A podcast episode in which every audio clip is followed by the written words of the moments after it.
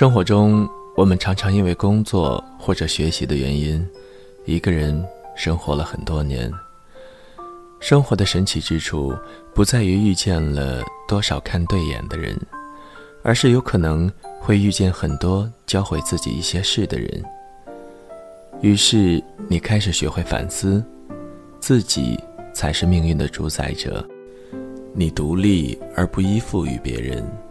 但是你也有资格去依靠那些值得依靠的人。嗨，大家好，我是钱腾顺。本期节目要给大家带来的文章是《一个人过这些年》。因为最近公司的新项目很多，加班的时间从之前的正常十点下班，延迟到了现在的夜里两三点。拿起电话叫车。的士司机到公司楼下的时候，我总是会用手机把车牌号拍下来，然后突然想，也不知道发给谁，不能告诉父母我这个点才下班，这会让他们担心，甚至会恐惧。夜里这个点，朋友们都睡了，于是照片就存在手机里，就当一个安慰了。回家路上的车里。不是最害怕的，最害怕的是下车那一刻，要从租房小区的门口走到自己住的那栋楼。先是经过一个停车库，黑压压的一段隧道，仿佛比什么时候都要长。然后是几栋楼房，它们整齐而冰冷地屹立在这个连一声虫鸣都没有的夜空里。半夜时分，整个小区。安静如水，连小孩子的哭泣声都没有了。走进电梯，看到光亮的广告牌里反射出来的自己，一张疲惫的粉底都被油光晕掉的脸庞。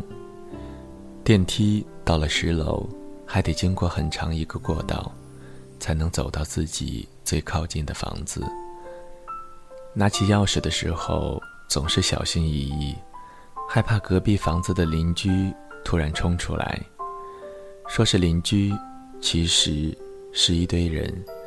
隔壁房子貌似一家公司的员工宿舍，而且都是清一色的男人。有一次，那个大门开着的时候，偶然看见过里面很多个上下铺的床，堆满行李跟杂货，还有横七竖八的酒瓶，散落一地的花生米。以及被嚼得稀巴烂的毛豆。楼道的灯光很微弱，有时候需要很用力的跺脚才能声控亮灯，不敢叫出声来，害怕影响别人，更是害怕招惹别人。有一天夜里，隔壁那一堆男人不知道是喝醉酒了还是怎样。一直不停砰砰砰地拍着门，我知道那是他们在敲自己的门。可是，一墙之隔的我躺在床上那一刻，觉得那就是敲自己家的门，掺杂着吵闹声，震天动地，惶恐不安。周末想给自己做一顿好吃的，打开冰箱的时候，发现什么都没有，饥肠辘辘，昏天暗地。实在是没有力气再走到很远的超市或菜市场买菜，于是开始叫外卖。一般两个菜的价钱才达到起送的条件，于是只能吃完一个菜，留一个菜到晚上吃，又或者是打包明天带到公司当午饭。时间久了，不大喜欢回家，因为没有什么。可以期待的动力，不敢关灯，床前那盏灯一整夜里都会亮着。有一次试过想把灯关掉，可是笼罩在巨大的黑暗中时，心里就开始紧张起来。别说入睡了，一阵阵不自在来袭，没有办法，必须把灯重新打开。啪的一声，灯。亮了起来，瞬间呼吸也开始匀称起来，就像烟瘾发作的疯子又抽到了一口，满足至极。吐出一圈烟晕，然后搂着被子，终于入睡。调休放假的时候，在家待着，看到搞笑的电视剧，想大吼一声；吃到好吃的饭菜，想大笑一阵。哪怕是早上起来发现阳光很好，伸个懒腰想赞美一下生活，突然发现身边连个可以分享的人都没有，于是畅快的呼吸又压下去了。时间久了，自己也开始习惯了一言不语。有时候觉得这个屋子寂静到可怕，为了缓解一下这种诡异。会打开下载好的电视剧，也不会去看，就任凭放着声音萦绕于耳际，然后就听着，该看书、洗澡、做饭去，无需理会。有一段时间，把《还珠格格》从第一部到第三部循环放了五六次，终于有一天连这个也听吐了，于是心里寻思着。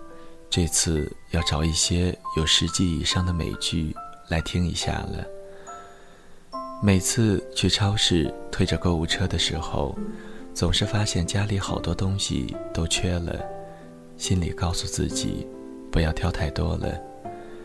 可是转眼又是两大袋，左右手拎着巨重无比的东西，一步步往家里的小区走，万一路上……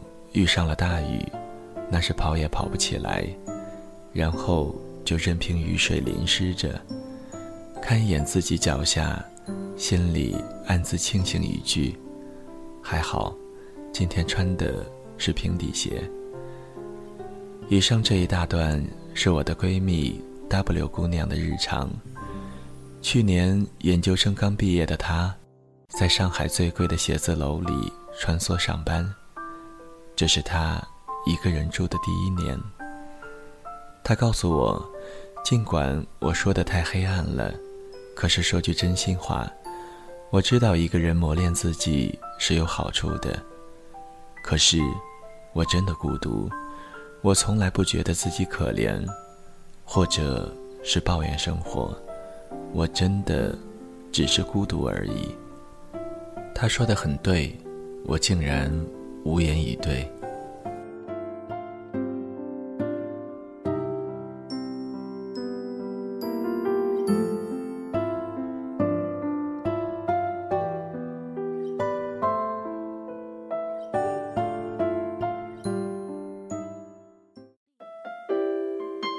谁的声音清唱婉转流年？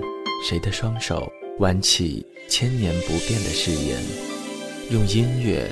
品味生活，用音符记录感动。我的声音会一直陪伴在你的左右。